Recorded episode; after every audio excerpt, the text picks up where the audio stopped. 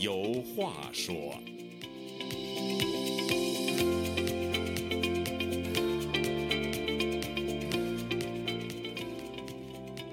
听众朋友，大家好，欢迎您再次来到《周家有话说》这个栏目，我是主持人家园。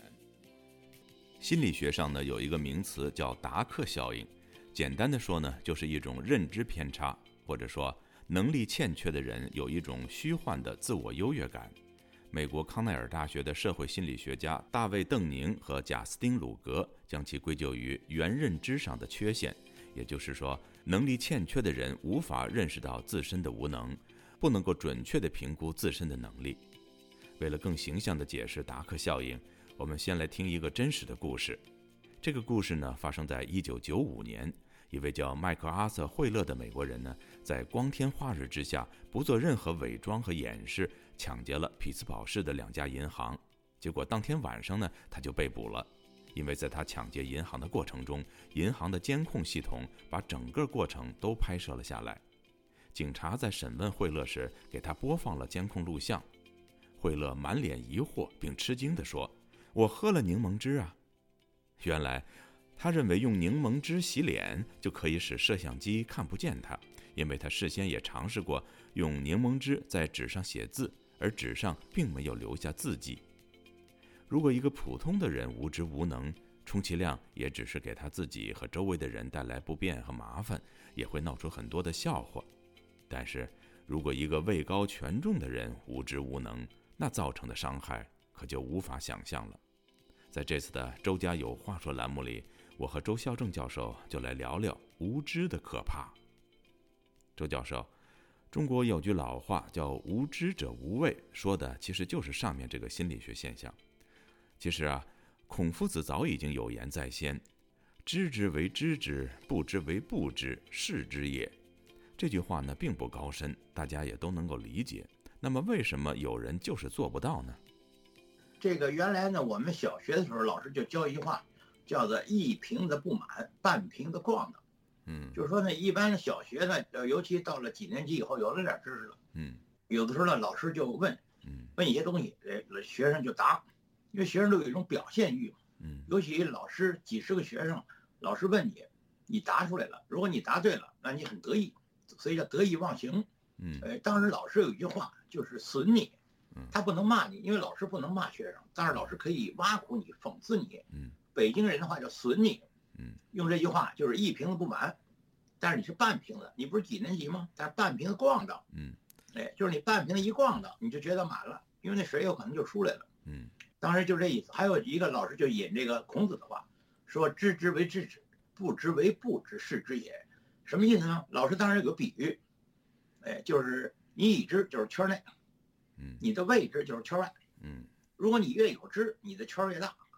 但是圈儿越大，你证明的你已知越多。可是你已知越多呢，这圈儿越大，边界就越长，所以边界外头那就是未知。这意思就是说，你越已知的多，你就知道未知的领域更多，因为你圈大了。嗯，所以说原来我们是一维空间，就是线性空间，后来就发现还有二维空间，就是平面。有二维空间以后呢，又发展成立体、立体三维空间。三维空间又往前走呢，四维。啊，它添上时间一维。后来我听我们的大学的时候，一个数学博士给我们讲过课，他说还有高维空间。高维空间什么意思呢？他就说你有正方形，你能看得出来；正方体你也能看得出来。那么超正方体，你就得想了。嗯，你画你只能画它的示意图。嗯，完了说还有没有这个正二十面体？有没有再往前走？他说再往前走啊，人脑子不行了，计算机可以。嗯，按你的规律，你可以画画出超正方形，而且是可以高维空间。当时我们的智力呢，就到了高维空间，我们就不理解了。嗯，老师就说，一般人的智力就是一维、二维、三维，这个四维到头了。嗯，五维空间就不行了。嗯，所以这些高深的这些理论也好，这些科技知识也好，不一定非要说要求这个。所有的人都掌握，真的也不一定非要要求这个一个一个国家的最高领导人去掌握。但是作为一个领导艺术的话，我个人认为，一个领导人你不一定非要掌握所有的知识，但是你只要能够知道谁掌握什么样的知识，怎么去用这些人就可以了。你不一定非要自己认为你应该全都知道，或者说你以为自己全都知道。对，你说特别对。你像这个原来毛泽东的时候，毛泽东的一个最大的罪孽就是他隔断了中国文化。六六年的六月一号，嗯，哎，《人民日报》发表一个重要社论，横扫一切牛鬼蛇神，于是就全国就停课了。嗯，我们的老大当时正是八一小学六年级，按照规定还有一个月没毕业，因为小学升学呢是七月份，而六月一号停课了。哎，所以说呢，我们就说他是个小学生，实际上呢，他小学还差一个月没毕业。后来呢，他就到了，就是调，就是这调到了这二十五中，他就上初中了。嗯，实际上呢，你因为那时候出工也也不办了，所以呢，这个我们的老大当时呢受的害就是毛泽东那个做的孽，就叫把这个学校不办了，他叫学制要缩短，教育要革命，资产阶级知识分子统治我们学校的现象再也不能继续下去了。资产阶级知识分子就指的是老师，小学老师、中学老师、大学老师，还有这些知知识分子。当时他有一个有一句话我记得特清楚，但因为当时后来我是六七年。妇科闹过病的时候，我就在北京四中，我就当了所谓辅导员，哎，就是给当时的入校的这个初一、初二，或者叫六九届和七零届的这两届的学生上课，哎，当时我们给他们上课呢，首先得给他们念毛主席语录，叫红宝书，哎，掏出红宝书给他们念。毛主席教导我们说，哎，没有文化的军队是一支愚蠢的军队，而愚蠢的军队是不能战胜敌人的，所以我们给他们上文化课。哎，包括语文、算术，后来还有了所谓数理化。当时呢，就是给我们训练成一种精神分裂。哎，那时候呢，社会上就是知识越多越反动，哎，打倒反动学术权威。可是我们给学生上课的时候呢，我们首先就得念毛主席语录、红宝书。为啥？因为我们得给他教文化课呀。而且我们得拿毛泽东镇他们。哎，毛泽东说的，他们都有，他们都有语录，他们可以翻到那一页。就刚才我念那句话。其实当时文革的时候，哎，正面的宣传里头没有一句话叫“知识越多越反动”，没有，没有这句话，嗯，哎，只是讹传。而且当时呢，在我在课堂里头，不不光是我，所有的老师课堂里的给学生正面教育，哎，都是这么讲的，哎，没有文化的军队是愚蠢的军队，就给他们上文化课。所以当时后来我就想，后来我到了大学教了社会学，我就给他们讲过，这就是精神分裂。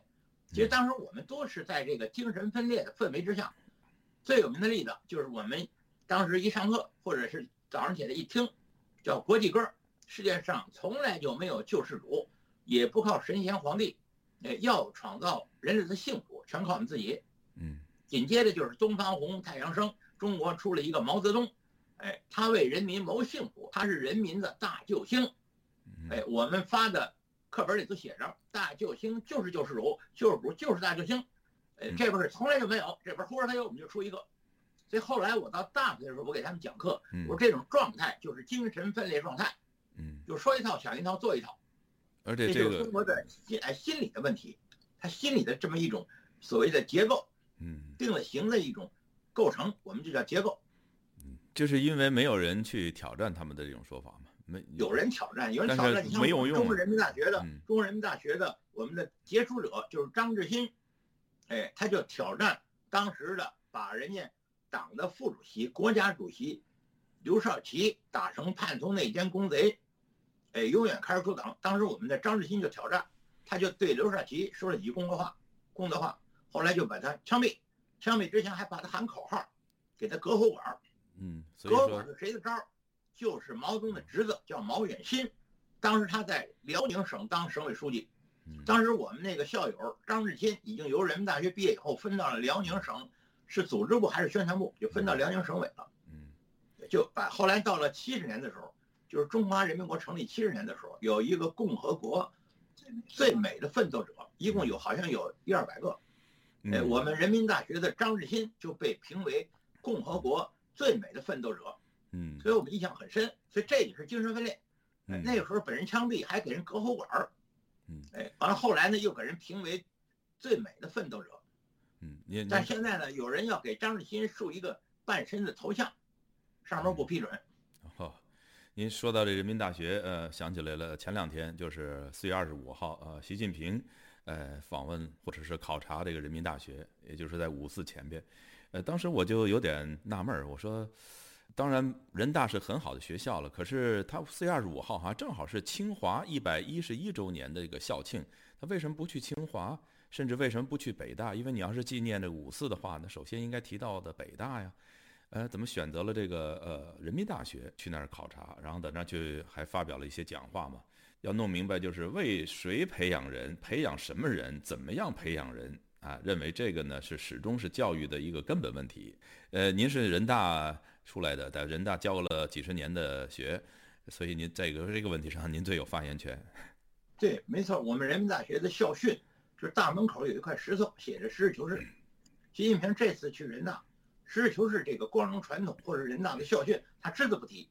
他提什么呢？他提红色记忆、红色基因，这俩词儿都是非常荒唐。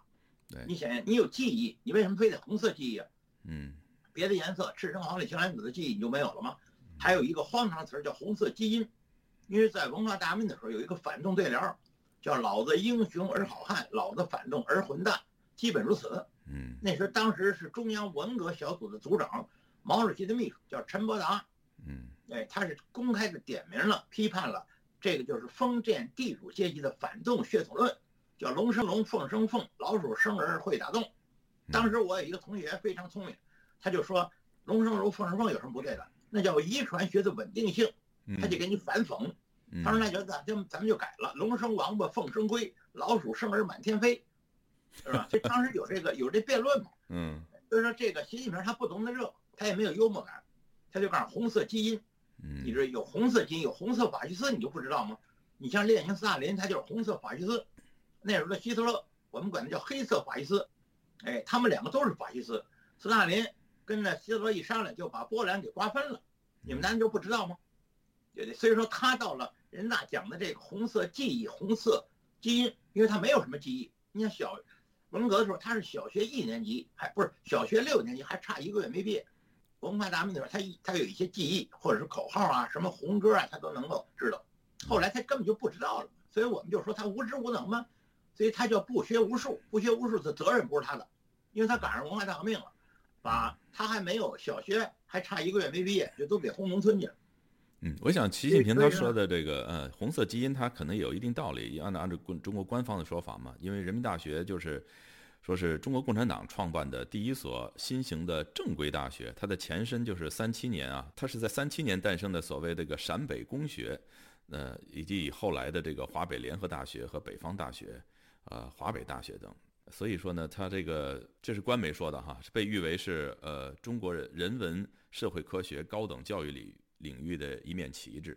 他认为这个人民大学是根儿红的，那至于清华和北大呢，那可能多多少少有些外国的这些因素在里边。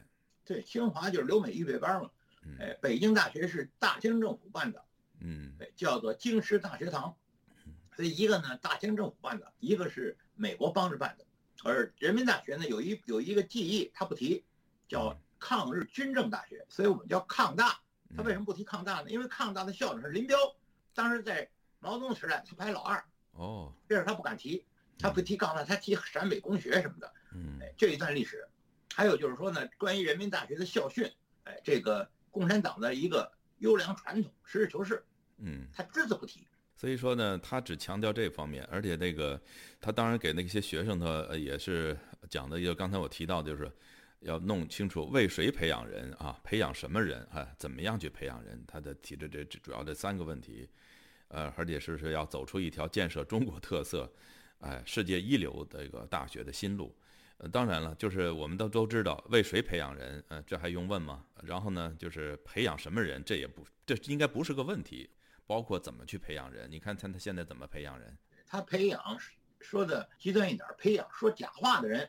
嗯，你像人民大学欢迎他，我一看我就知道那都操练过，嗯，或者叫排练过。他为什么不去北京大学、清华大学呢？也有他的原因。人民大学刚才讲了红色记忆、红色基因。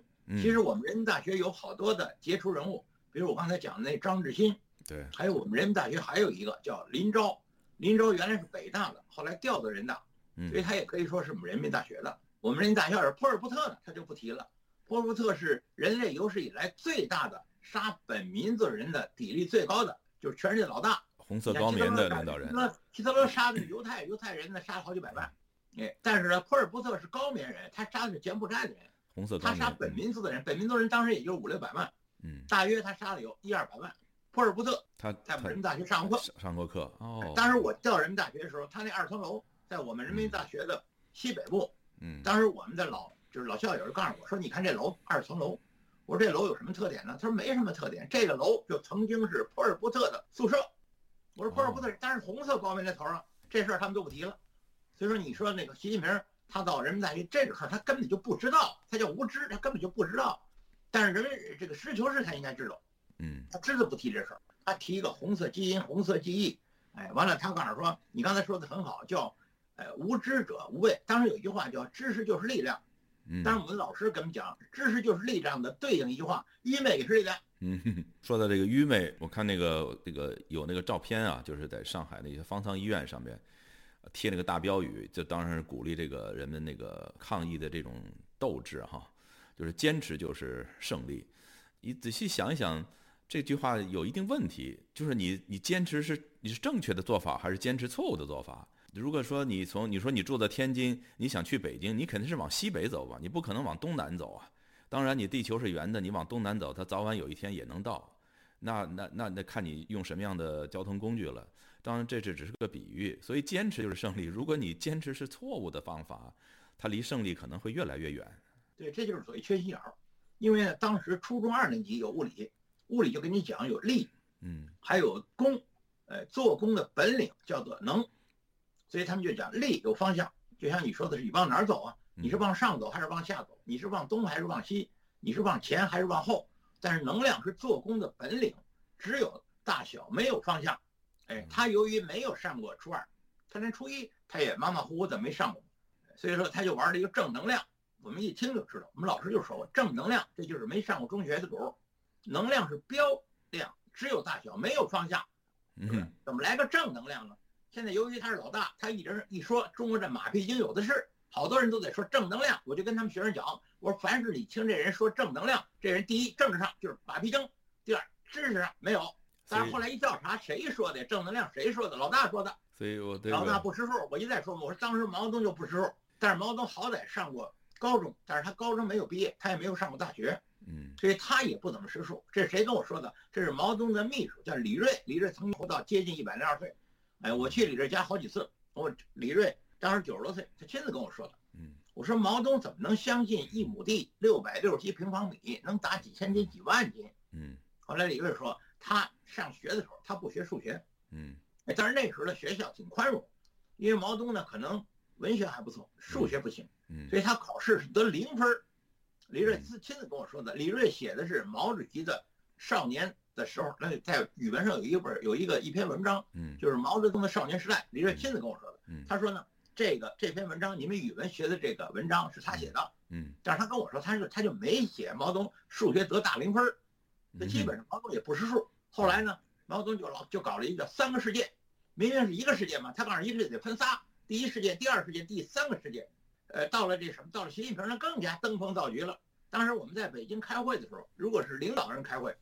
吃饭的时候，大家伙都得说个段子，嗯，拿谁开心就拿习胖子开心，他那些笑话多了去了，嗯是，而且我们这些人呢记得不是很清楚，你得注意共产党的干部，哎，特别是局级干部、副部级干部，记得很清楚，你知道吗？习近平的段子，你现在要给他总结总结，编一本书，嗯，对所以我听那个海外的有些自媒体的人在讲，他没说谁哈，嗯，他就说的，嗯，所以有这么一个人嘛，就是能够在。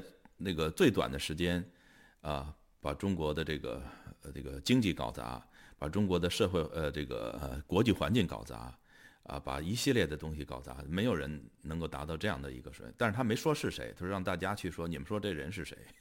当然就是习近平，哎，他的这个他的这个所谓愚蠢的这清零，啊，什么动态清零，又搞了一个社会面清零，啊，包括封城，这些东西都是愚不可及的招儿。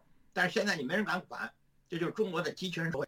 嗯，因为你像他到人民大学去参观，你看我们人民大学，其实我们人民大学的学生，因为我在那儿教了三十三年嘛，嗯，人民大学学生也有不错的，嗯，但是呢，他一去那得操练，嗯，哎，你你得得去跟你演习。对，把那政治上他就挺着个柱子，在那个在这个学生面前一走，学生得欢呼啊，他要这感觉。嗯，跟金大胖、跟金三胖一样。你看这金三胖子一出来，他这些干部的鼓掌，嗯，鼓掌是经久不息。为什么？谁先停我就抓谁。所以说金金三胖一出来，大伙鼓掌不停。后来我就问他怎么不停啊？谁敢停啊？嗯，对对，停了以后下回就没你了。所以说北京现在还没有到金三胖这种程度，但是奔着那儿去了。嗯，直逼北韩。对，所以我们管它叫西朝鲜。有南朝鲜，有北朝鲜，我们还有个西朝鲜，就是朝鲜的西边上不就是中国吗？是的，最近那个习近平，呃，因为这个经济的原因嘛，我看那个《华尔街日报》也报说，这个要求中国在今年那个 GDP 的增速啊，啊要超过美国，这是他有原因的。为什么呢？呃，他主要的目的就是说，要显示这个中国的这个政治体制要优于、强于美国的呃那个资本主义体制。所谓民主社会体制，哎，所以因为去年的最后一个季度啊，美国报的这个 GDP 的增长是百分之五五点五，啊，中国当时的这个是百分之四，哎，所以这也是二十多年来美国的经济啊首次啊超过了这个中国这个这个阶段的这个经济增长，所以这一下子可能刺激到了这个习近平，他要求中国今年无论如何这个经济 GDP 增长要超过美国。呃，其实我觉得你你就搞好你自己就完了，你有必要跟人家比吗？为有必要比吗？你这个经济增长的主要的目的，你这个受益者是你本国的老百姓啊，为什么要在这个在要体现这个你的社会制度优越呢？把它泛政治化了。对，而且一说中国的统计数字，在我们中国有高层干部曾经说过好几次，中国数字叫神仙数字，统计局不信，领导干部不信，老百姓更不信。你比如说清零这事儿。这不是胡扯吗？嗯，清零我倒听说过。我在四年级的时候，我就遇见一个青麻雀，叫北京大轰麻雀，想把麻雀都轰死。嗯，呃，清零，紧接着又来一个清理阶级队伍，后来又来个运动，叫四清四不清，四清运动。在三十三年以前，我在人民大学教书的时候，又碰见一个清，叫清场，哎，把我们人民大学打死我们八个，这个人民大学的学生。嗯，当时有一高中生了。对不对广场它清场吗？所以一听那些你说清零，这不胡说八道吗？那病毒怎么能清呢？所以人家上海搞得不错，哎，上海的领导和上海的一个说实话的一个专家，人就说嘛，要要共存，跟那个病毒要共存，哎，共存，而且要精准的防控，因为传染病嘛，你得让它隔离，哎，人家这人家搞得挺好，因为上海是我们国家综合素质最高的一个特大城市，大概有两千六百五十万人。哎，结果他前些日子他就清零去了。现在呢，北京的人告诉我说，北京也差不多快清零了，所以在抢购呢。嗯，所以刚才你说的对，他能一个人，他能把经济给搞垮，他能跟中美关系搞垮，他在国际关系上也是搞垮。人家明明人家俄罗斯是侵犯乌克兰，叫侵乌；人家乌克兰明明是抗俄，叫抗俄战争，相当于我们中国的抗日战争。原来中国政府跟乌克兰挺不错，你说结果呢？人家乌克兰这么一个。中国一个友好的国家，到现在这个天天普京在那杀人放火。嗯，在这种情况之下，习近平连一句支持乌克兰抗俄的话，谴责普京俄罗斯侵犯人家乌克兰的这个话一都没有说，你就愚不可及了已经，而且他没有是非了，他已经到达了混淆黑白、颠倒是非的这种嗯程度了。而而且过去这么多年，中国在这个“一带一路”的这个项目上。乌克兰还是比较配合的。中国在乌克兰投资了建设什么港口啊、基础设施啊、铁路啊等等车车站呢，上百应该是上百亿、上百亿美元，这一下子全都毁了。中国出这个给给人建这些东西呢，基本上是是以贷款的形式，也这这刚建出来就是被被俄罗斯就就给炸了，炸了以后人家怎么还你呢？你怎么去挣这笔钱呢？你这不就等于呃打水漂了吗？这些钱，呃，乌克兰战后重建，你觉得？乌克兰还会再让你中国参与这个重建项目吗？绝对不会了，因为乌克兰现在正在浴火重生，叫凤凰涅槃。用咱们比喻，就是乌克兰正在诞生一个婴儿，它的母体在诞生婴儿要发生阵痛，所以乌克兰现在天天在死人。但是一个新的乌克兰正在诞生，很快就出现一个崭新的乌克兰。中国对于乌克兰完全是背信弃义，而且习近平大言不惭地说：“我们中国人重情义，你重什么情义啊你？”背信弃义。